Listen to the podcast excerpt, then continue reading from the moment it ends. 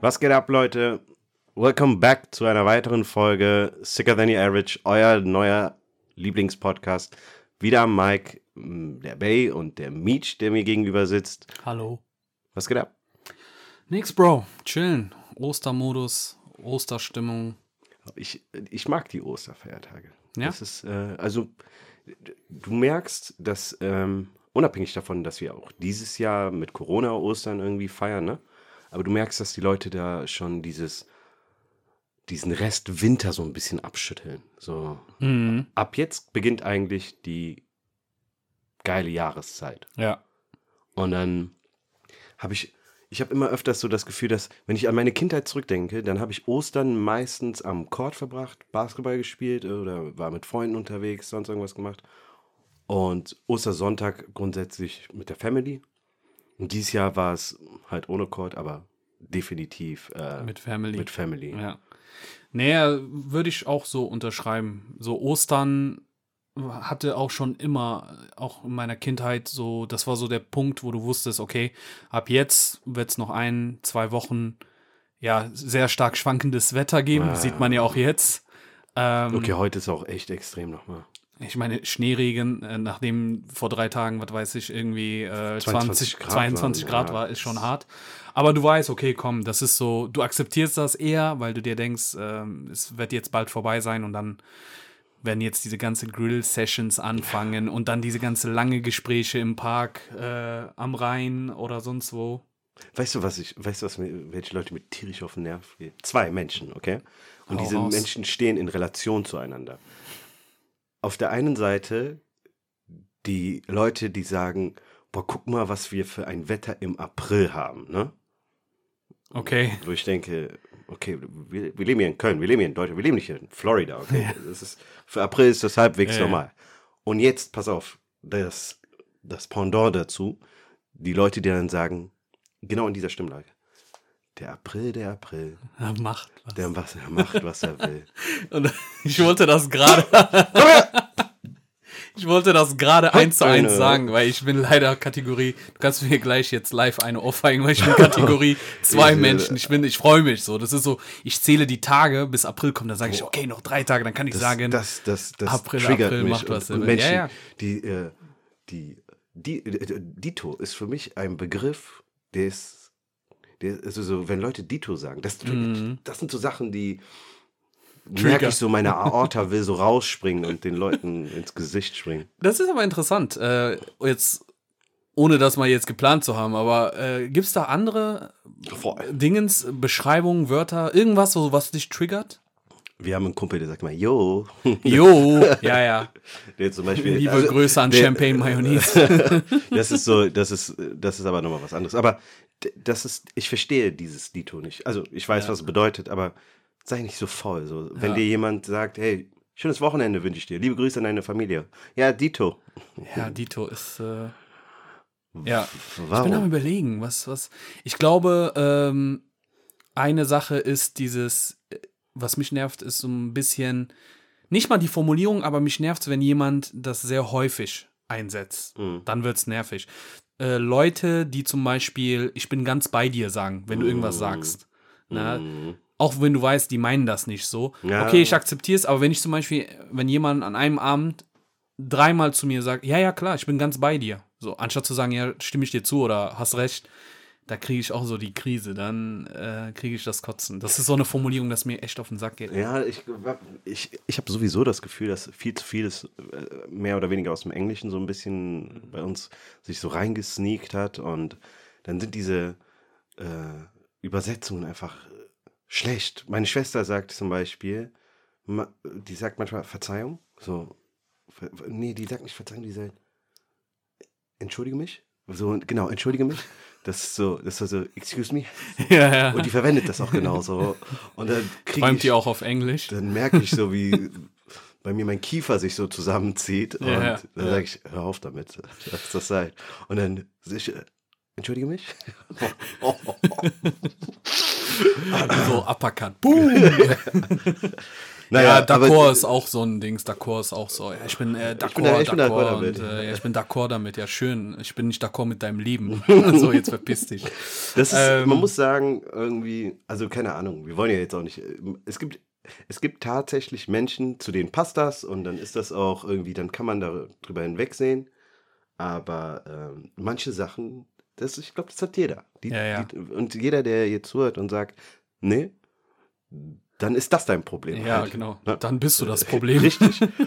äh, so ein bisschen würde ich sagen, keine Ahnung, vielleicht liegt es an der deutschen Sprache, aber diese so Redewendungen, Sprichwörter, alles, was dazugehört im Deutschen, sind sowieso deutscher Humor manchmal ein bisschen, Mhm. da fehlt so ein bisschen Leben drin. So.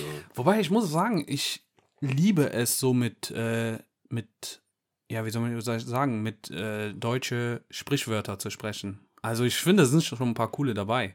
Ne, sowas wie mein, keine Ahnung, wenn du irgendeine Sprache äh, sagst, so mein bla bla bla ist nicht das Gelbe vom Ei. Mhm. Und ich musste richtig lachen, weil vor Jahren gab es bei der KVB in der Straßenbahn mal so ein Plakat, so äh, Werbung für Englischkurse. Mhm. Und das waren dann immer so Leute, die, also so Denglisch-Sprüche, so Deutsch-Englisch-Sprüche. Okay. Und da stand sowas so, äh, My English is not the yellow from the egg. so, ist und ich musste, ist, überleg mal, das ist schon sechs, sieben Jahre her, dass ich das gesehen habe und das ist, das man lebt nicht. äh, mietfrei in meinem Kopf. Ich habe auch so irgendwann mal ein Meme gesehen, also das war einfach nur ein Spruch, der da stand. Mhm. Äh, English Lesson One, äh, Onion Rings. Gleich im Deutschen übersetzt, Zwiebel ruft an. Ey, Boah, ist das da- Billo? da- Ist das Billo, Alter? Das ist so schlecht, dass es wieder gut ist. Alter.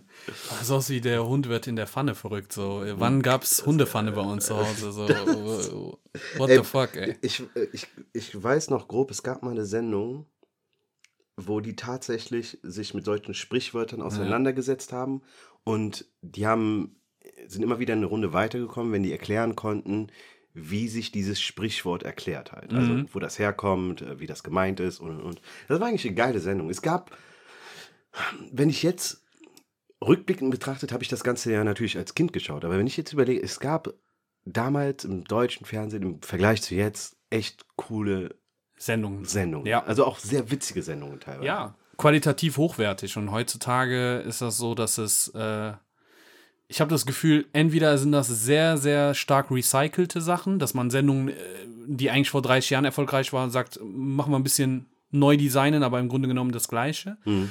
Äh, oder man hat eine gute Idee, aber man setzt das verdammt schlecht um. So, und ich glaube, deswegen gewinnen auch so Plattformen wie Netflix, wie äh, Amazon und so weiter ähm, auch immer mehr und mehr, ne? Ja. Und äh, bringen auch immer bessere Shows raus. So. Ja, ich äh, merke auch gerade so an diesen, an den Anbietern, dass die, dass die verstanden haben, was sie ihrem Publikum, und das ist, glaube ich, so der, der, der, der Mainstream, der dahinter steckt, was die denen zu bieten haben. So. Ich weiß nicht, hast du Last One Laughing gesehen? Die neueste, Ähm, das von Das äh, Bully, äh, wie hieß er nochmal? also- Bully Herbig? äh, ja genau. Ja, ja, ja, habe ich mir angeschaut. Geile Sendung. Ich finde, wir können gerne mal drüber reden. Ich habe mir das, die erste, also ich glaube, zwei Folgen sind raus, kann das sein? Mm, ja, zwei Folgen. Okay. Äh, Konzept. Buddy Herbig moderiert in dem Fall eine Sendung, welche äh, mehrere Comedians eingeladen hat, deutsche Comedians muss man dazu sagen, die sich für sechs Stunden in einem Raum aufhalten und ähm, von, ich glaube, 40 Kameras begleitet werden. Und in diesen sechs Stunden geht es darum, in denen die dort sind, dass sie dass sie versuchen müssen, den jeweils anderen, die, die jeweils anderen zum Lachen zu bringen. Jeder hat zwei Leben. Für jeden Lacher verliert er ein Leben. Wenn, man, wenn zwei Leben erloschen sind, fliegt man quasi aus der Sendung raus. So. Ähm, ich habe jetzt die ersten beiden Folgen gesehen und ich finde das Konzept hammergeil. Ich finde finde das so witzig eigentlich. Ähm, ich habe aber auch schnell gemerkt, äh, wobei, nee, ich würde dich fragen, sag du mal, bevor ich jetzt was sage, du meinst, du fandest das geil? Ja, yeah, also ich fand das wirklich sehr witzig und äh, ich denke mir mal, dass ich mir die Show auch weiterhin anschauen werde, wenn die äh, nächsten Folgen rauskommen. Und das ist vom Konzept her, hast du das ziemlich gut erläutert, ist das nichts Neues. Das ist dieses klassisches, keine Ahnung, der Lehrer sagt, ihr dürft nicht lachen oder so Ja. und dann ist plötzlich alles, was passiert, lustig und du musst dich zusammenreißen, so wenn man das mit Freunden spielt und mit Freunden macht. Und ähm, ich, wa, was fand ich denn Hammer? Ich, also ich finde es geil natürlich, dass so jemand wie Bully Herbig, der in der Vergangenheit wirklich viele tolle Sachen rausgebracht hat, sei es halt die Show Bully Parade, sei es die diese ähm, Schuh des Manitus, auch einer meiner Lieblingsfilme, äh, dass, dass er sol nach solchen Sachen eigentlich komplett abgetaucht ist, so die Mhm. letzten, ich würde mal sagen, zehn Jahren und jetzt mit so einer Show zurückkommt und halt auch diese, diese Konstellation an Comedians, ne? Da waren ja einige dabei, äh, also da war ja der, äh, der Teddy Tecklebrand äh, war dabei, ähm. Da war ja, ähm, wie hieß sie mal? Ange- An- Engelke, Anke Barbara, Engelke, äh, Carolina? Caroline Kebekus, Kebekus, äh, Mirko und- Nonchev, äh, ja, Thorsten Mirko Nonchev, äh, Legende. Und ja, hat die alle rausgehauen und auch so, so Kurt Krömer, Ja. Kurt Krömer auch, so äh, feiere ich auch hart äh, mit rausgebracht und das, das ist eine geile Konstellation gewesen. Also die Idee ist eine Sache. Genau.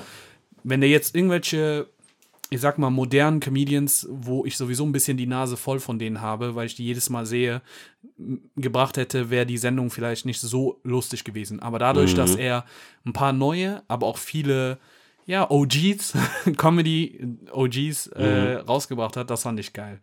Und ich, es ist blöd, wir können ja jetzt auch nicht. Ja, wir wollen nicht die, zu viel Ja, ja, wir wollen nicht Ja, nee, wir wollen spoilern nicht so, und ja. über die Sendung, aber es ist wirklich sehr empfehlenswert. Das Konzept, weißt du, an was mich das erinnert? Und zwar mh, so eine Kindheitsgeschichte von mir, okay? Ja. Ich hatte damals einen Klassenkamerad, der bekannt dafür war, Scheiße zu bauen. So, das war so der Pausenclown, klingt so ein bisschen abwertend, ne? aber sein, seine Unterhaltung bestand darin, eigentlich äh, im Unterricht Stress zu machen. Und ich fand das natürlich witzig immer. Viele fanden es witzig. Aber wenn einer aufgeflogen ist, dann äh, er, offensichtlich er. Mhm. Und weil, weil, weil seine Art, ne, nach mehr, der hat mit, mit allem, was er gemacht hat, immer nach außen hingeschlagen, war ich immer der Erste, der mit dann da reingezogen wurde. Und ich habe immer mit Anschiss bekommen, weißt du? Warte, obwohl du nichts gemacht hast. Ja gut, wenn, also mit gehangen, mit gefangen, so, ne? So, ich musste am Ende des Tages, weil ich es ja witzig fand, ne? Äh, musste ich mir da auch einiges manchmal anhören. Okay. Äh, aber es war okay. Wir saßen dann quasi im selben Boot und dann war es immer noch witzig. Aber es gab auch oftmals Momente, in denen wir nicht lachen durften. So. Und das war psychologisch sein Kryptonit. du konntest diesen Menschen sagen, pass auf, du stirbst, wenn du jetzt anfängst zu lachen. Du darfst auf gar keinen Fall lachen Ja. dann hast du gesehen, die Mechanik, Mechanik, die in seinem Kopf angefangen hat zu arbeiten. Und dann war das genauso wie wenn ich sagen würde, denk nicht an einen Elefanten. Ja. So. ja auf jeden Fall denke ich gerade an einen Elefanten. Das ist der Punkt. Ja. Und bei ihm war es genauso. Und ich werde nie vergessen, ähm, mir war es klar, ihm war es klar, das ist ein großes Problem, was er hat. Aber Mhm. ich kann mir vorstellen, ich habe ihn länger jetzt nicht gesehen, dass er es bis heute noch so hat. Mhm. Aber äh, wir waren ähm, auf einer Veranstaltung, die an unserer Schule stattgefunden haben. Und zwar wurden ähm, Zeitzeugen aus dem Zweiten Weltkrieg eingeladen, um zu erzählen, Nein, um zu erzählen, äh, wie sie die Zeit damals mit unter anderem im KZ sein und, Ja, ja, und erlebt haben. Ne? Und es war eigentlich, es war ein mega krasser Teil. Es war jetzt auch, ich kann schon mal vorab sagen, es war jetzt nicht so krass, dass er äh, bis heute noch äh, sich dafür schämen muss. mhm. Aber das war exakt die Situation. Da war eine, eine Frau, eine polnische Frau, die erzählt hat. Und er saß neben mir. Und zum Glück saßen da knapp 600 Schüler, die sich das reingezogen haben. Ne? Meinte der, während wir da so saßen, wir saßen größtenteils alle auf diesen Kinderstühlen, ne? Sagt er, ey, ich sag, was ist? Sagt er, scheiße, ich glaube, ich muss lachen. Und, er erzählt das so nach dem Motto, ich muss auf Toilette gehen, Ja, ja. ich habe Druck. Entschuldige mich. Sag ich, ey, Alter, nicht hier, ne? ja. Und der so, ja, aber ich darf nicht lachen, ich weiß, ich darf nicht lachen. Und während der das so sagt, steigert er sich da immer mehr rein und die ersten Leute um uns herum drehen sich so um und so. Und ich gebe ihm so einen Leberhaken, so nach dem Motto, ey, Alter, hör auf jetzt und so, ne? Und da war schon zu spät. Dann kam so die Lehrerin und ich so, nein, das kann nicht wahr sein. Und dann wurden wir rausgezogen und dann hat er gesagt, so, das fand ich geil, damals von ihm als Movement, der, der hat nichts gemacht. Ähm, den kann man, der, der, den kann man jetzt nicht dafür in, in Verantwortung ziehen. Hat die gemeint, okay, letzte Ermahnung, passt auf, was ihr macht.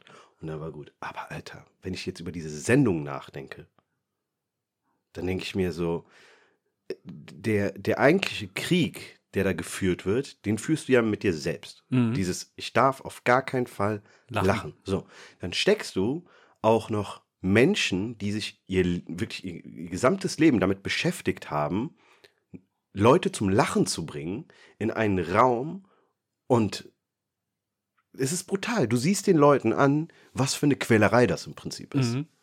Ja, das kann nicht gesund sein. Also Nein, die Leute, wenn du Fall. siehst, welche biologische Reaktion, äh, dann fangen die an mit Tränen und dann sind die rot und dann zucken die und dann fangen die an zu tanzen, um sich abzulenken. Ja, ich bin, ich bin leider so jemand, der da auch sehr viel lacht. Also was heißt leider? Eigentlich ist das eine gute Sache. Eben. Aber es ist wirklich so, dass äh, ich mich da wirklich auch immer zusammenreißen muss. Und ich, ich weiß nicht, ob ich damit alleine bin oder ob du das auch hast, dass man bei ernste Situationen, wo du weißt, du musst jetzt ernst sein, dir immer im Kopf vorstellst, okay, ich, die dümmsten Sachen, die passieren. Okay, wenn, keine Ahnung, jemand ist da am Vortrag am Halten, was weiß ich, was ist denn, wenn er jetzt äh, sich beugt und dann das und dann furzt er sein Niemand ins Gesicht oder geht die Fantasie mit einem durch, du, ne? Genau, und dann geht das durch und ich denke mir so, ey, Alter, konzentrier dich, komm wieder zurück. Ne? Diese Gedanken hätte ich niemals, Hm. wenn, nicht, wenn es nicht heißen würde, okay, ab jetzt konzentrieren wir uns. Wenn du diesen Satz nicht gesagt hättest, dann hätte ich mich höchstwahrscheinlich konzentriert. Ja. Aber dadurch, dass es heißt, okay, hey, Meech, reiß dich zusammen, nicht lachen. Und äh, ich bin schon so, ah, sorry, Alter, das geht nicht. Es wird jetzt sehr schwer. Und ähm, ich habe mich irgendwann mal, also als Kind war das schlimm.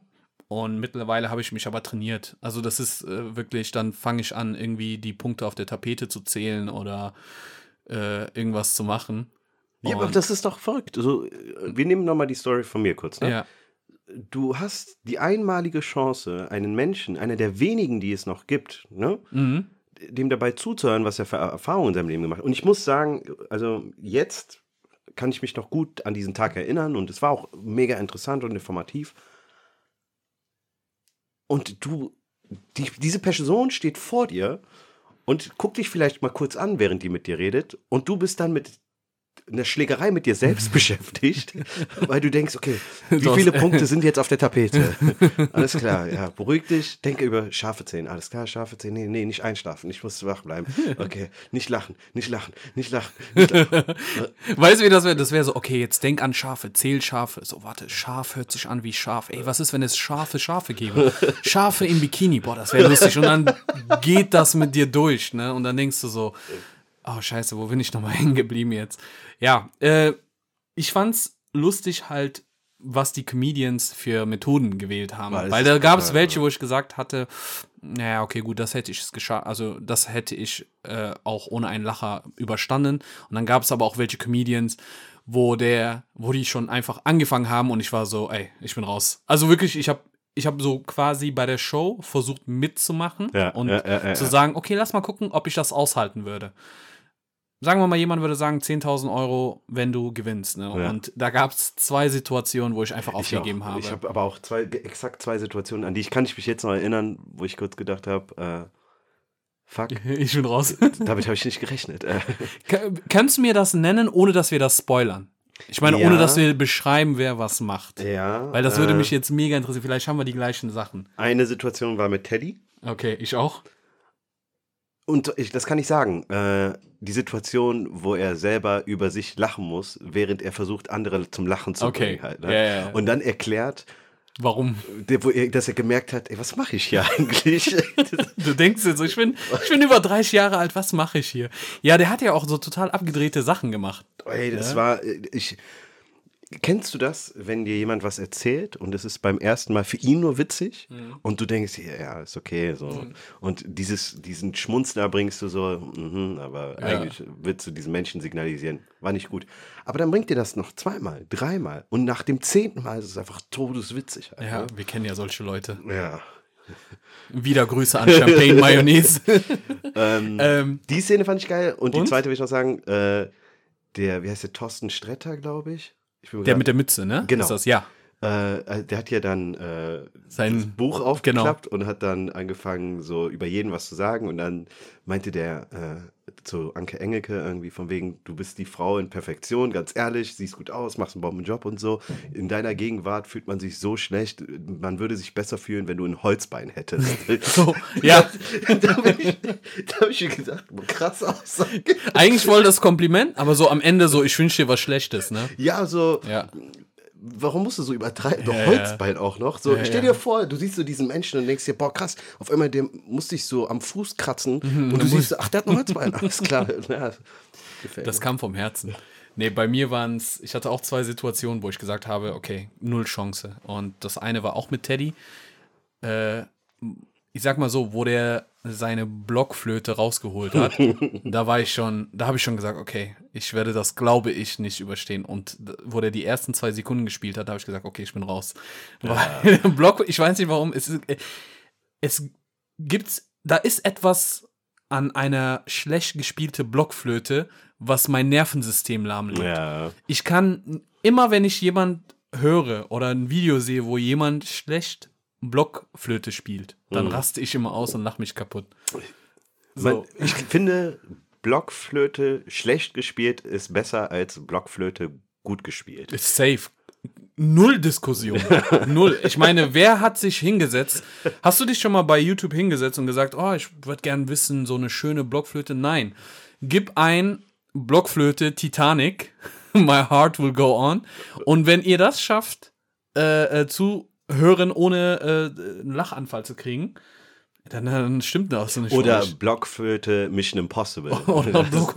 Das ist, mit dem, mit dem Raccoon, äh, mit dem äh, Waschbär, was ja, genau. hochklettert. Auch.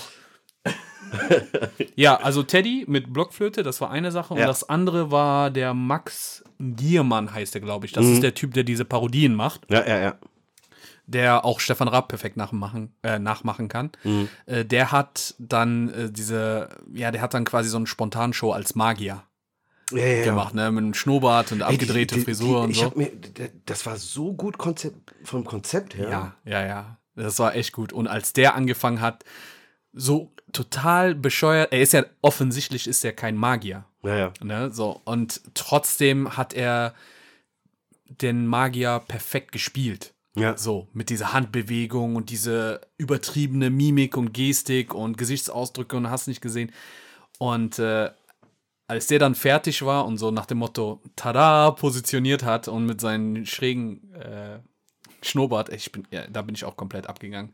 Nee, geiler Show auf jeden Fall. Ich hoffe, wir haben nicht Ähm, zu viel verraten. Schaut es euch auf jeden Fall Ja, an. und wenn nicht, dann macht einfach ganz am Anfang Pause, schaut euch das an, dann kommt zurück. Ja, dann wisst ihr, wovon wir reden. Ja, was gab es denn sonst diese Woche? Was gab es, worüber es sich lohnt zu reden? Hast du Twitter? Äh, nee, ich habe kein Twitter. Ich kenne sehr wenige Leute, die Twitter haben. Und äh, Ja. kenne aber einen, der sich als Twitter King bezeichnet. Und Okay. äh, der hatte mir was zugeschickt. Und zwar, mh, weil er weiß, wir haben hier ein bisschen Podcast und ein bisschen Sport interessiert und ein bisschen, ein bisschen. Ähm, und zwar der Trash Talk zwischen Kevin Durant und äh, Michael Rappaport. Ja. Wa- Was, also, du- nee, sag du mal. Ich, mich würde interessieren, wie deine Meinung dazu ist. Ähm, wenn ich das mit einem Wort beschreiben müsste, würde ich sagen unnötig. Mhm. Unnötig von, nicht nur von Michael Rappaport, sondern auch von Katie, von beiden Seiten. Und also, es ist jetzt wichtig an der Stelle, glaube ich, so ein bisschen die Vorgeschichte auch zu Ja, ja, erzählen. genau, ne? mach mal.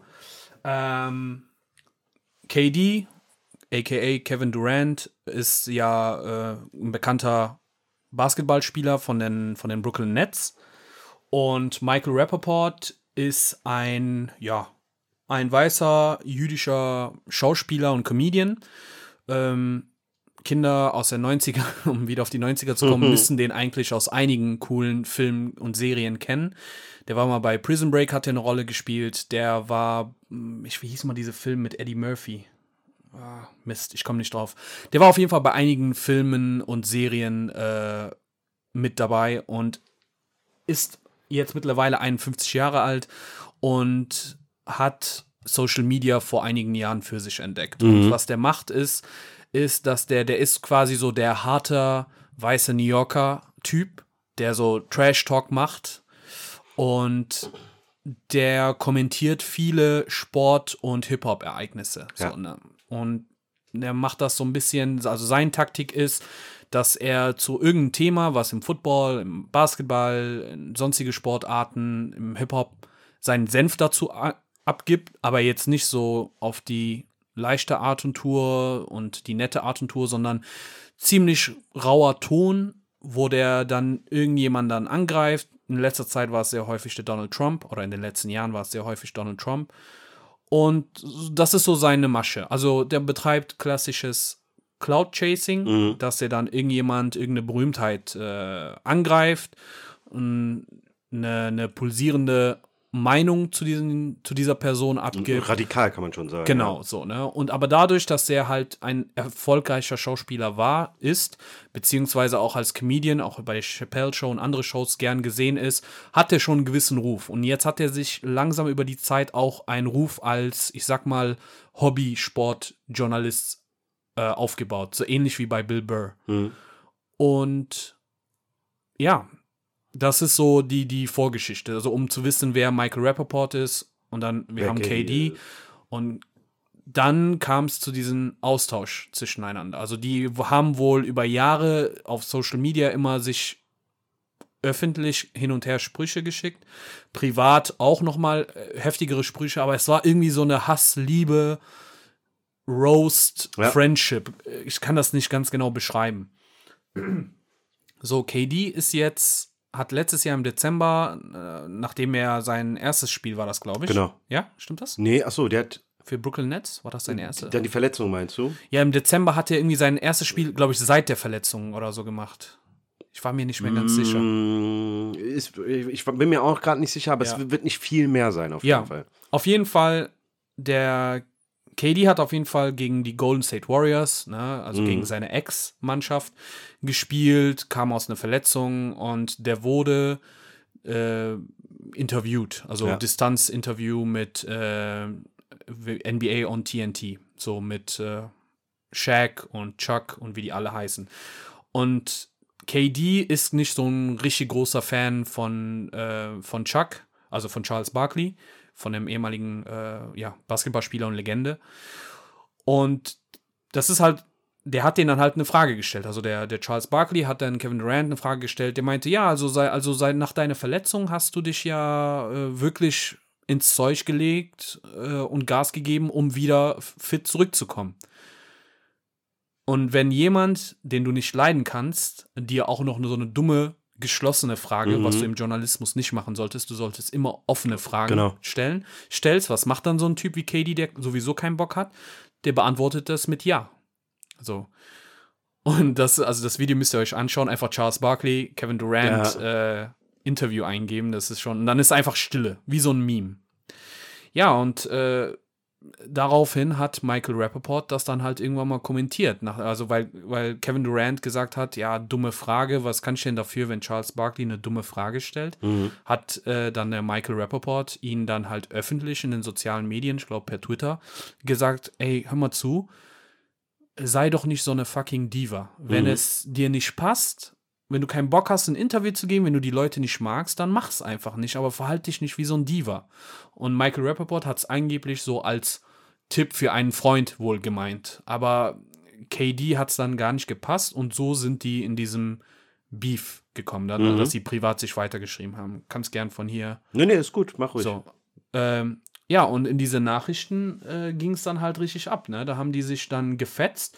Überleg mal, das ist äh, im Dezember, Ende Dezember gewesen, das Interview mit, mit Charles Barkley. Und kurz daraufhin war ja dann dieses, ja, das, dieses Tweet von Michael Rappaport an Kevin Durant und dann fingen diese Konter. Und weil Kevin Durant war der Meinung, dass Michael Rappaport das schon seit Jahren zu hart macht. Ne? Und wenn man sich die Sachen anschaut, die sich geschrieben haben, privat, das ist unglaublich. Also, das fängt ja schon an. Äh, Michael Rappaports Tweet ist so: äh, KD seemed deeply in his feelings with the NBA T TNT crew after the, ga after the game. Damn it. He's super sensitive about everything. Don't do the interview. Und da kommt schon Kevin Durants Antwort mit You a bitch. Kurz und knapp. So, dann kommt von Mike Rappaport, just do the fucking interview and if you're upset about something they've said, say something. Up there looking like you're gonna cry and shit. So, dann kommt das halt wieder, du bist sensibel und das ist etwas, was Kevin Durant schon triggert. Das Heft. Triggert, ja, ne? das hat er auch in der Vergangenheit schon bewiesen. Genau, ne? Und es geht dann halt immer so weiter. So, I did the interview, you dickhead. Tell your baby daddy Chuck to be better at his job and frame his questions better. He gave me two options for that shit. Irgendwie so. Und es geht wirklich weiter und es wird halt auch irgendwann mal persönlich. Ne? Und das ist halt alles privat. Alles DMs. Mhm. Michael Rappaport, was macht der? Äh, der macht Screenshots von, dem, von diesem Privatgespräch und postet das.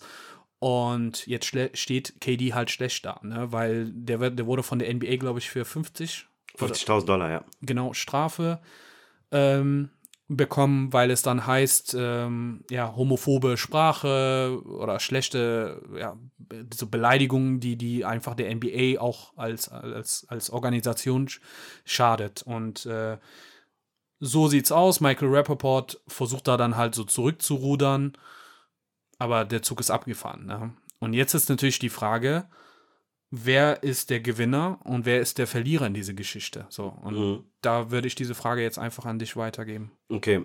Ähm, KD ist dafür bekannt, dass er schon in der Vergangenheit ja oftmals bewiesen hat, wenn es eine Schlammschlacht im Netz gibt, ist der steigt er ein. So. Und dem ist auch kein Wort zu schade. Ich fand, also als der vor, wann war das, 2017 die Meisterschaft gewonnen hatte, ich fand es echt schon krass, dass er seinen Sommer damit verbracht hat, sich permanent über Twitter und äh, sonstigen, sonstige Social Media Plattformen mit sich mit irgendwelchen Leuten die ganze Zeit fertig zu machen. Das ist so etwas, wo ich mich allgemein an Sportler, ne, wenn ich an die denke, du, du stehst im Rampenlicht. Die Leute ähm, feiern dich oder ähm, lieben dich, haten dich, egal ob du sogar in dem Verein selber spielst oder in einem anderen Verein spielst oder in oder andersrum, ob die ein Fan von deiner Mannschaft sind oder nicht, ist irrelevant. Oftmals ist es echt so, dass die Leute ähm, einfach zu gerne eine Meinung zu jemandem haben und dann im Internet anfangen zu roasten. Und du siehst ja, dass es Sportler gibt, die sich, sich komplett von Social Media schon immer distanziert halten. Und dann gibt es welche, die lassen das von anderen führen. Dann gibt es welche, die sagen, ey, fuck it, so, ich scheiß auf das, was die im Netz sagen. Und dann hast du so Leute wie Kevin Durant einfach, die dann anfangen, mit wildfremden Menschen hin und her zu schreiben. Und dann bist du, hast du gerade die Meisterschaft gewonnen, könntest den Sommer über chillen, aber gibst dir dann so ein Battle mit irgendwelchen Leuten, weil die behaupten, du hättest diesen Titel nicht verdient. Kommen wir zu der Situation heute. Ähm, der hatte sich jahrelang gut unter Kontrolle. Und keine Ahnung, was, was das in dem bewegt hat. Vielleicht ist es der Frust während der Verletzungen und die Zeit, die er da sitzend auf der Bank irgendwie verbracht hat. Aber ich finde es abgefahren, dass der sich, wenn man sich die Nachrichten mal durchliest, der ist ja Tabula rasa, der dreht da ja komplett auf. Der will den unbedingt übers, über, über die DMs irgendwie fertig machen. Und Mike Rappaport, ich, für den ist das ja, der kommt aus der Branche, die Publicity tut ihm ja nur gut halt, ne? Und Jackpot für ihn. absolut. Und dann sitzt dann ein KD in der PK und der sagt dann, hey, es tut mir leid, die Sprache, die ich da verwendet habe, wo ich mir denke, hey, du musst dich dafür nicht entschuldigen, dafür, dass es so ist, wie es ist. Das Protokoll der NBA verlangt das. Ne? Deswegen auch diese 50.000 Euro, das ist jetzt nicht so Pi mal Daumen, lass uns mal überlegen, was wir dem jetzt auferlegen, sondern es gibt quasi Regelungen, die das bestimmen und äh, der muss sich dann auch dahinstellen und sich für das, was er getan hat, um dem Bild der NBA nicht zu schaden, äh, in der Öffentlichkeit entschuldigen. Ja, wobei die Entschuldigung von dem habe ich mir angeschaut. Ähm, war ja, du hast es ja auch nicht gefühlt. Also Mhm. du hast gemerkt, dass er das äh, wirklich Absolut nicht ehrlich meinte, Null. Wo ich den aber, auch- wo ich aber auch nicht sauer sein kann. Nee, ne? Also das ist sein gutes Recht, äh, sich zu verteidigen, äh, weil Michael Rappaport ist halt, wie du gesagt hast, äh, das ist seine Profession, der kommt aus diesem Business und er musste das nutzen. Ja. Also es, es ist eine andere Diskussion, ob das richtig war, aber äh, für jemand, der jetzt nicht gerade in riesen in Riesenprojekten mit Ja. Filmen und so steht, Ja. sondern nur seinen Podcast hat, äh, ja, der wird auf jeden Fall ein paar, paar Zuhörer mehr haben. 100 Prozent. Und die Leute sind da heiß drauf, dass es eigentlich, glaube ich, sogar weitergeht. Ich gehe auch davon aus, dass äh, es hinter den Kulissen vielleicht irgendwie noch was passieren wird. Spätestens, wenn es heißt so, hey, wir haben uns ausgesprochen, ist alles wieder cool oder so. Genau. Dann wird es wieder ein Thema sein, was wieder für ein paar Klicks sorgen wird. Ja. Ähm, ich ich, ich finde es ich find generell heftig, dass äh, Profisportler, also äh, Leute, die im Rampenlicht stehen, sich mit manchem Bullshit auseinander. Ich finde teilweise, du, du, es gibt Compilations im Netz von Basketballspielern, sage ich jetzt mal speziell, die in diesen Pressekonferenzen sitzen und den, dem Reporter ins Gesicht sagen, ey, ich sitze hier nur, weil das mein Job von mir verlangt. Ja. Aber ich habe keinen Bock eigentlich mit dir zu reden. Halt, ne? Ehrliche Antwort. Und das ist so, mit, wenn man sich die Fragen manchmal so ein bisschen reinzieht, die, die sich da geben müssen, dann verstehe ich das auch. Dann verstehe ich das auch, dass man mal, dass so eine Sicherung einfach durchbrennt und man sagt so, nein, fuck, ich habe da keinen Bock drauf, lass mich in Ruhe einfach. Und dann aufsteht und teilweise geht halt. Ne? Absolut. Bei der Geschichte gibt es einfach für mich keinen Gewinner. So. Und ich würde das gern die beiden einzeln betrachten und die Fuck-Ups einfach aufzählen. Und zwar, ich fange mal mit KD an, so, weil er der größere Star ist in dem Fall. Ja. Ey, KD ist für mich einfach viel zu sensibel. Ne? Also ich bin kein Fan davon, eigentlich zu sagen, der Mensch ist so und so und der soll es abstellen, weil das ist sein Charakter, das ist seine Eigenschaft. Ja. Ich meine, wir hatten auch in der Schule, in, in der Klasse, im Freundeskreis gibt es einen, der vielleicht zu kühl ist, einen, der zu sensibel ist, einen zu schnell agro, einen, der immer alles zu locker sieht. Und es, ist, es sind halt Eigenschaften, das macht uns aus. KD, also wir wissen das und akzeptieren es, dass KD einfach manchmal eine Heulsuse ist. Ja. Und KD weiß das, glaube ich, auch, dass der anders ist als manch andere Basketballspieler. Ich meine, der Michael Rappaport, wie gesagt, Cloud Chaser hat auch viele andere Leute angegriffen, die ihn aber nicht mal eine Sekunde Aufmerksamkeit geschenkt haben. Der hat LeBron so häufig angegriffen und fertig gemacht, so, ne? Und du hast aber gemerkt, das war nie, weil er irgendwie persönlich LeBron gehasst hat, sondern weil er sich eine Reaktion erhofft hat und darauf aufbauen wollte. Und das hat, also diese, diese Angriffsfläche hat ihn LeBron nicht angeboten. Ja. Und ich sag nicht, dass er perfekt ist, ne? Aber es gibt so Spieler, wo ich der Meinung bin, es ist okay, wenn man einmal alle paar Jahre so auf den Tisch haut und sagt, hey, jetzt ist aber gut.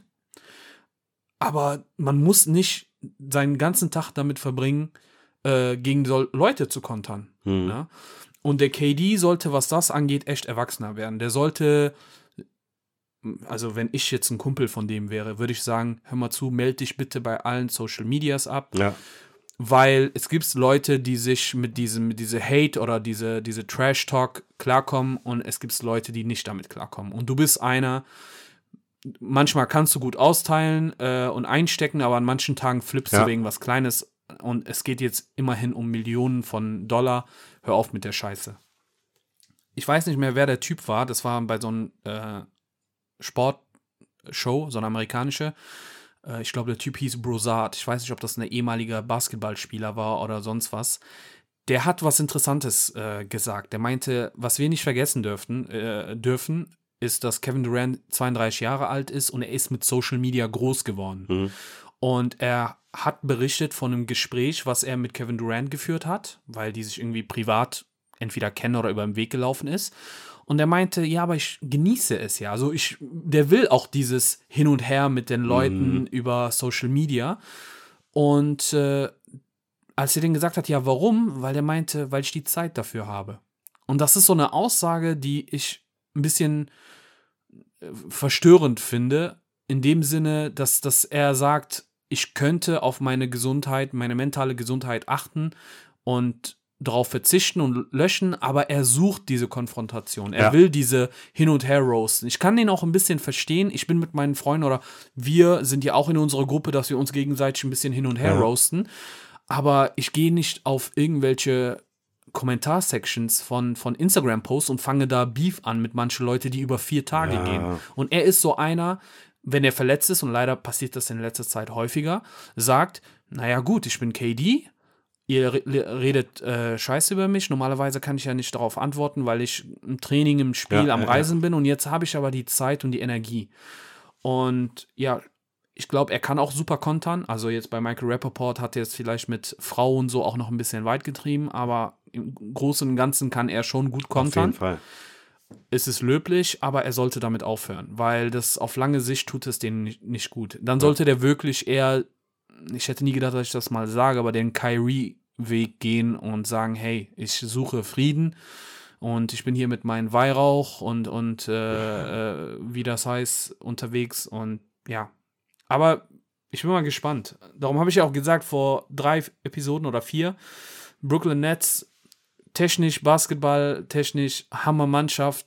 Ich hoffe nur, dass die Egos von denen nicht kaputt gehen, dass die total sensibel sind, weil alle drei Spieler auf ihre Art und Weise schon sehr exzentrisch äh, äh, sind. Was ich verstehen könnte, ist, wenn die sich so dort austoben und dann im Spiel dann locked in sind, Dann ist das gut. Dann ist es okay. Wenn, ich kann mir auch vorstellen, dass du, du, du hast da mit so vielen Egos zu tun, da alle unter einen, ich muss sagen, Respekt an Steve Nash, dass es bis hierhin so gut ist, läuft ja gut für die. Ja, ja, dass klar. es so gut lief. Ne? Das ist, äh, mal gucken, was so die Zukunft bringt, was das angeht, aber Ja. äh, safe, meiner Meinung nach, Social Media mäßig auch, der sollte ein paar Gänge runterschalten. Auf jeden Fall. Der sollte so alles reinziehen. löschen. Der sollte echt alles löschen. Also Kevin Durant definitiv ein Verlierer in diese Geschichte. Ähm, kommen wir jetzt zu Michael Rappaport, ist der zweite Verlierer. Also irgendwie auf den Beide ersten verloren. Blick, ja, auf den ersten Blick Ja. sieht das so aus, als ob Michael Rappaport gewonnen hat. Ja. Aber äh, meiner Meinung nach hat er an, an Glaubwürdigkeit verloren, Mhm. weil, wie gesagt, er lebt davon, Leute fertig zu machen. Und er macht, äh, der ist so, wenn, ich, ich folge den halt schon seit Jahren auf Insta. Er ist, er ist aus der alten Schule Hm. und er legt viel Wert auf, ich sag mal so Street-Regeln. Er sagt ja, er wäre auch so quasi jetzt vielleicht nicht aus Brooklyn, aber er ist auch aus der, kommt äh, aus der Straße Mhm. Kennt diese St- Street Life und die Regeln und es gibt halt bestimmte Regeln, sowas wie du darfst nicht, Gesetze, genau, ja. du darfst nicht snitchen und dies und das und der, der hat eine sehr hohe Messlatte, was ähm, richtiges Verhalten im Hip-Hop und im Sport und Mhm. sowas gibt, ne, so. Und der hat einfach seine eigenen Regeln gebrochen, so. Und eigentlich hat er zwei Regeln gebrochen. Regel Nummer eins ist so, ja, wer austeilt, kann auch oder muss auch einstecken können. Ja. Da sind wir wieder bei deutsche Sprichwörter, aber sehr Ja. tiefsinnig und macht Sinn. Ja. So, du kannst nicht die ganze Zeit Leute trashen und dann äh, enttäuscht darüber zu sein, wie die reagieren. Mhm. So, ne? Jede Aktion, Reaktion kennen wir auch. So, wenn du der Meinung bist, dass du Leute fertig machen möchtest und damit dein Geld verdienen, okay, aber sei bitte nicht überrascht, wenn die Leute auch kontern oder Mhm. dich angreifen. Ne? Und KD hat den auseinandergenommen. So.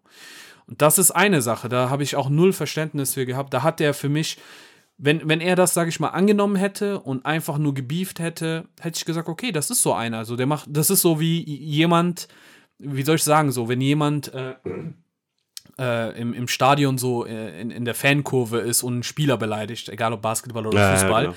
und der Spieler geht auf den zu und sagt ja, ja, was ist jetzt? Komm, klären wir. So, und wenn der sagt, ja, hey, das kam aus Emotionen raus, Pussy. Nein, Ja. dann sag okay, dann sag zu einem LeBron James 1 gegen 1 in der Kabine. So, ne? Dann ist halt so, ne? Und entweder keep the same energy, du bleibst dabei, oder du lässt es sein. Wenn Ja. du, ne? Und damit hat Michael Rappaport enorm viel an Glaubwürdigkeit verloren. Und das zweite ist, diese DMs veröffentlichen. Der kann Ja, jetzt. das ist auch ein sehr schwacher Ey, Move eigentlich. auf jeden Fall. Der hat erzählt irgendwas von wegen, dass das, ähm, ja, weil der sich bedroht gefühlt hat oder irgend sowas hatte ich gelesen auch, und das ist absoluter Schwachsinn. Weil du weißt, Kevin Durant wird sich nicht mit denen treffen, um den zu verprügeln, auch wenn er das geschrieben hat. Ja. Äh, und äh, da von Kevin Durant geht null Bedrohung aus. Das ist Ja. halt jemand, äh, der einfach so leere Drohungen äh, rausgehauen hat. Also der, wenn du, wenn du siehst, wie er auch schreibt, so wenn der hahaha schreibt, dass er das über fünf Zeilen lang macht, ich schwör's dir, der Kevin Durant war in diesem Chat wie ein Zwölfjähriger. Ah, dem genau. Platz, Eins zu eins. auf dem Platz, erwachsen, ruhig, äh, äh, ja, auf Konkurrenz gebürstet, aber bei diesem Chat äh, oder in diese, in diese Chatfenster mit Michael Rappaport, das war so, als ob sein 15-jähriger Sohn oder 12-jähriger Sohn das genommen hätte und jetzt gesagt hat, komm, ich trashe jetzt ein paar Leute. Mhm. Ja, und ähm, einfach, also da ging keine Bedrohung aus. Der muss einfach die Wahrheit sagen. Er hat das veröffentlicht, weil er wusste, es wird äh, eine Riesenwelle geben und die Leute werden drüber schreiben. Er wird mehr Subscriber haben, egal ob auf Insta oder, oder über seinen Podcast und dies, das. Und das macht ihn wieder berühmter und das war's. Ne? Ja. Ich wette, ein paar andere Sportshows werden die jetzt als, als Gast einladen, äh, um seine Seite zu erklären.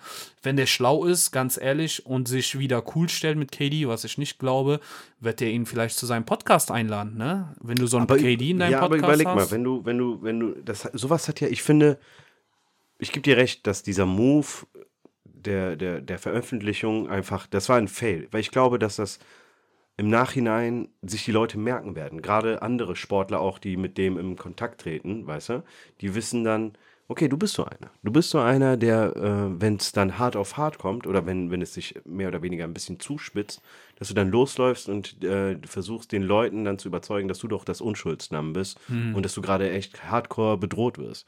Weshalb, nee, Mann, so, ich kann mir vorstellen, dass das Folgen in dem Sinne haben wird. Das wird es auch. Weil wenn du, keine Ahnung, 15-Jährige, 15- bis 20-Jährige damit beeindrucken möchtest, dann wirst du das kurzfristig schaffen. Äh, die werden das aber sehr schnell vergessen, Mhm. weil dann irgendwie eine neue Sensation äh, vor der Tür steht. Ja. Und die Sportfans und die älteren Sportfans, die werden das aber nicht vergessen. Ja. Ja, so man, man nimmt in, irgendwie in der Sportwelt ist das irgendwie noch mal was anderes. Man nimmt Kleinigkeiten, noch Jahre später trägt man das einen nach. Ja. Und äh, Michael Rappaport hat sich was für kurzfristigen Erfolg äh, vielleicht richtig gehandelt, aber mittel- und langfristig hat er sich auf jeden Fall äh, ins Knie geschossen. Ja. Ich bin mal gespannt, ne? weil ich habe mir einige Aussagen und Reactions äh, angeschaut von den äh, von anderen Basketballspielern Ja, und ja. ja, die nehmen den äh, hart ins Gericht, ne? Und sagen so, das, das geht nicht. Das ist absolutes No-Go, was er gemacht hat. Und äh, auch Andrew Schulz, äh, mehrfach schon erwähnt in unserem Podcast, eine, ist ja auch einer meiner Lieblings-Comedians und Podcaster und der meinte auch so, der hat Michael Rappaport, die haben jetzt keine innige Freundschaft, aber die kennen sich und der hat ja dann auch angeschrieben, weil die sind sehr ähnlich vom Typ. Ja. Weiße Männer aus New York, aber so ein bisschen dieses, ja, halt äh, harte Jungs, nicht Ja. so Manhattan-Pussys. Und der meintest du denn auch so, yo, äh, ne, was ist da an der Sache? Und der hat gemerkt, Michael Rappaport hat so halbherzig oder arrogant geantwortet. Und dann meinte der, okay, gut, dann nehme ich dich in meinem Podcast auch auseinander. Ne? Und es gibt eine 20-minütige Video auf YouTube. Andrew Schulz, Michael Rappaport, was er dazu sagt, richtig, richtig witzig. Kann ich auch jedem empfehlen. Das muss ich mir auch noch reinziehen. Ja, gut. Social Media und äh, Neuigkeiten. Ähm, da, äh, auch so ein Künstler aus, aus, aus unserer Kindheit mehr oder weniger. Ähm, DMX mit einer Überdosis im Krankenhaus gelandet, ist für mich eine krasse Schlagzeile, die viele natürlich nicht überrascht, weil man ja weiß, wie der so sein Leben lebt. Aber würde mich mal auch deine Meinung zu interessieren. Ich habe letztens mit jemandem, vor zwei Tagen, glaube ich, mit jemandem darüber gesprochen. Ähm, Da kam das auch, glaube ich, erst raus. Ich weiß gar nicht, wann ich die Nachricht gelesen habe. Jedenfalls. Ich glaube, vor, vor drei Tagen habe ich die, glaube ich, gelesen. Oder vor zwei Tagen. Ja. So Anfang Ostern. Ähm, jedenfalls ging es darum, ähm, wie, wie kann ich das am besten beschreiben? Seiner Meinung nach ist es nicht überraschend, weil Stars ihr Leben, also die Stars, die so leben, wie er es tut, es ist klar, dass die irgendwann mal an sowas dann ne, unter die Erde kommen. Und die Aussage an für sich ist eine Sache. Ähm, die, die, dieses, dieses Kaltherzige dabei, dieses so wenig wie möglich an Empathie oder vielleicht Verständnis zeigen oder auch wissen, was bei ihm so abgeht, vielleicht. Denn das ist auch so ein Mensch, der gesagt hat, äh, als Kobe Bryant mit dem Heli abgestürzt ist und gestorben ist, ganz ehrlich, das ist auch schon ein bisschen so ein reichen Tod, den er da erlebt hat. War schon eine harte Aussage. Absolut. Es ist, also, die Sache ist die, jeder soll sagen, meiner Meinung nach, jeder darf sagen, was er sagen möchte. Man muss das nur ein bisschen, sei es mit Argumenten oder mit, dem, mit der Idee dahinter, untermauern können. Und danach kann man dann in Dialog reingehen und darüber sprechen. Und ich habe ihn gefragt, du denkst, dass das, was ihm passiert ist, nicht genauso gut auch auf eine andere Art und Weise hätte passieren können, in seinem Auto oder sonst irgendwas. Und dann hat er mir ein paar Stars aufgezählt, die seiner Meinung nach nur gestorben sind, weil sie so gelebt haben, wie sie es getan haben. Ich, ich finde die Aussagen krass. Und jetzt zurück zu DMX, ne, wo er gesagt hat, mich überrascht das einfach Zero. Und ich äh, muss ganz ehrlich sagen, so ich verstehe auch die Leute nicht, die dann angefangen haben äh, zu tweeten und sonst irgendwas von wegen Press up for DMX. Ich sag, ganz ehrlich, das ist, der ist ein Mensch so wie du und ich und ja, der hat halt seine Problems. Ich weiß nicht, ob du das wusstest, aber der hat familiär einfach super viele Kopfschmerzen mit seinen Kids gehabt, die sich irgendwie nicht wirklich mit, mit ihm identifizieren wollen oder mit ihm zu tun, die ihm Vorwürfe machen, dass er sein, sein Leben so gelebt hat, wie er es tut, dass er wenig für die da war und und und. Und seine Kindheit war auch eine einzige Katastrophe im Endeffekt. Und man glaubt oftmals, die leben so, weil sie so leben wollen, um zeigen zu können, dass sie so leben können. Mhm. Ich weiß nicht, ob das irgendwie jetzt verständlich war, aber dieses, ey, ich ziehe mir am Tag 16 Lines rein, mache ich, weil ich kann, ist nicht das, was dahinter steckt, sondern meistens steckt dahinter so, boah, psychischer Druck, ja, ja, Trauma, Vergangenheit. Flucht, Problem. Genau, sowas halt, ne? Mhm. Und ähm, das ist so etwas, was ich wiederum verstehen kann, ist, wir Normalos, sage ich jetzt mal in Anführungsstrichen, wir können uns in diese Welt nicht wirklich reinversetzen. Wenn du das gelebt hast, kannst du es vielleicht nochmal verstehen. Aber ja, das ist, also meine Meinung dazu ist natürlich, es ist traurig, dass jemand mit 50 an einer Überdosis von mm. Drogen nochmal stirbt. Der hat äh, ja auch krasserweise. Er, er, ist ja noch nicht verstorben, so, ne? Ja, ja, ich meine, ja, ja, allgemein. Aber, aber so nee, allgemein, okay, genau, genau. Ähm, der hatte einen Film, äh, Never Die Alone hieß der. Hast du den mal gesehen? Von DMX? Ja. Den kennen wenige, der Never war geil. Die Alone. Nee. Der spielt dort jemanden, der ist als, Achtung, als äh, Drogendealer im Big Business sch schaffen möchte halt. Ne? Kommt okay. da frisch aus dem Knast und arbeitet sich dann hoch und äh, ist dann auch bereit, über Leichen zu gehen, um Erfolg zu haben. Mhm. Und das ist zwar, klingt jetzt lächerlich ironisch so, aber ich finde es äh, krass, ihn jetzt an diesem Punkt so zu sehen halt. Aber ja, das ist meine Meinung dazu ist, wie gesagt, ich, äh, ich, ich finde es trau ich find's schade, ich finde es traurig, dass mhm. äh, der so weit in seinem Leben jetzt damit gegangen ist. Ja.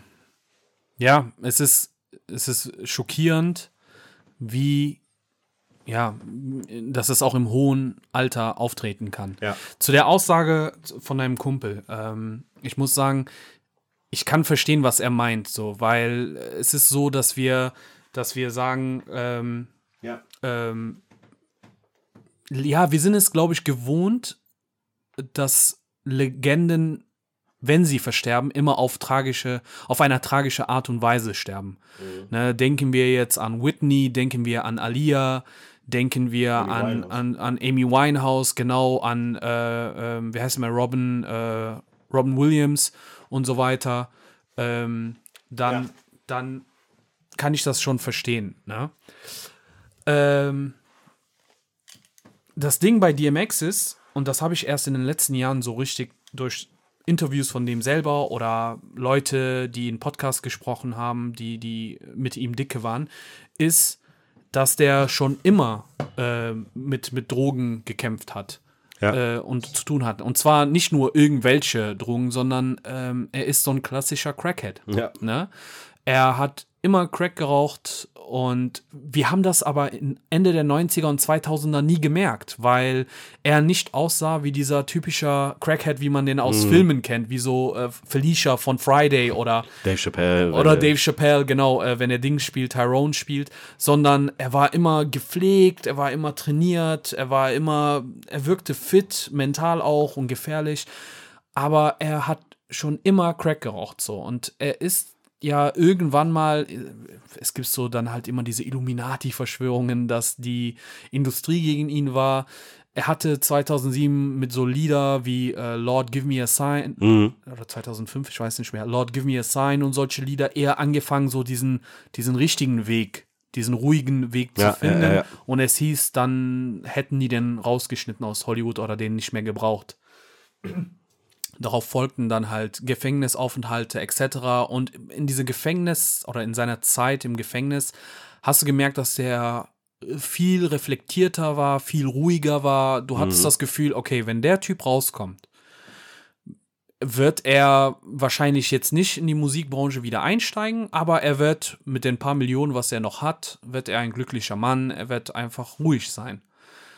Und sah wirklich gut aus und ich dachte mir super, aber dann schaust du dir so Interviews an wie im Breakfast Club und so weiter. Und du merkst so, er hat immer noch, ich weiß nicht, ob das die Schäden von seiner, von seiner Junge oder von, ja, von den ganzen Jahren waren, wo der Drogen genommen hat, oder ob der wieder angefangen hat, Drogen zu nehmen.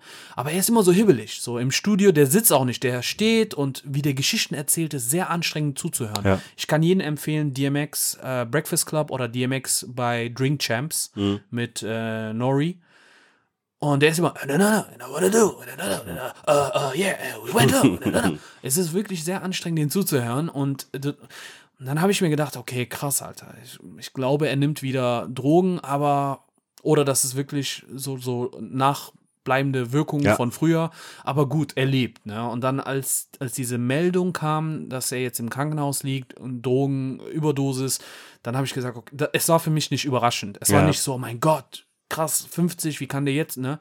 Nee, also das war für mich nicht überraschend. Wäre das jetzt vor zehn Jahren passiert, dann ja, weil wie gesagt, da kam der aus diese, ich will mal ruhig Zeit, äh, diese Ruhigphase, aber jetzt hat mich das gar nicht gewundert, äh, dass das so gekommen ist und ähm, wir hoffen und beten, dass er auf jeden Fall gesund wird, weil der ja schon einfach ein riesen Teil von unserem Puzzle ist, auch von unserer Kindheit und Jugend. Also The Greatest Depression ist ein Album, was ich bis heute noch manchmal raushole und mir denke, krass. Äh. Ja, oder Flash, wie heißt mal, Flash of, Flash of My Flash, ja, genau. Blood of My Blood ist auch einer der krassesten Alben. Also ich habe es damals noch aus der Bibliothek. Meine Mutter hat mich hingeschickt, um, äh, damit ich mehr lese und natürlich, äh, keine Ahnung, äh, der nächste Elon Musk werde.